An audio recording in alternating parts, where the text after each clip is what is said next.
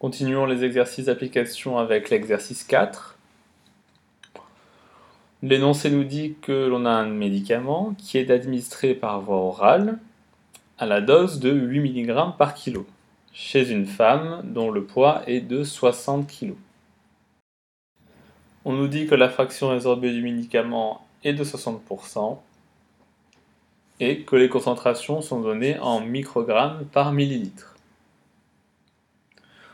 On vous donne également l'équation de la courbe, qui, vous pouvez remarquer, est une courbe mono-exponentielle.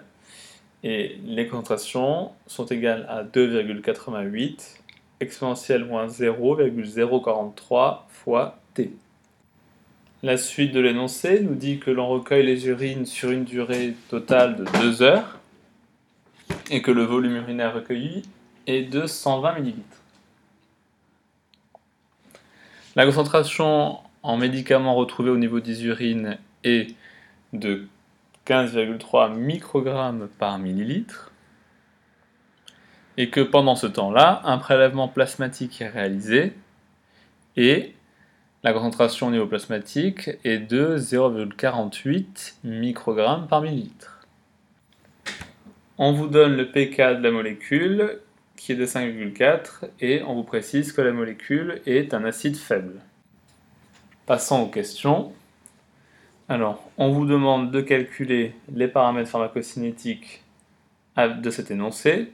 Donc, premièrement, on vous demande de calculer le volume de distribution, la demi-vie du médicament, sa clairance plasmatique totale, la part euh, occupée par la clairance métabolique, ainsi que l'air sous la courbe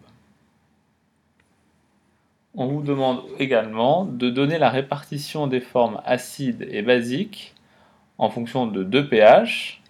On vous demande de le faire pour un pH égal à 1,2, donc sensiblement le pH de l'estomac.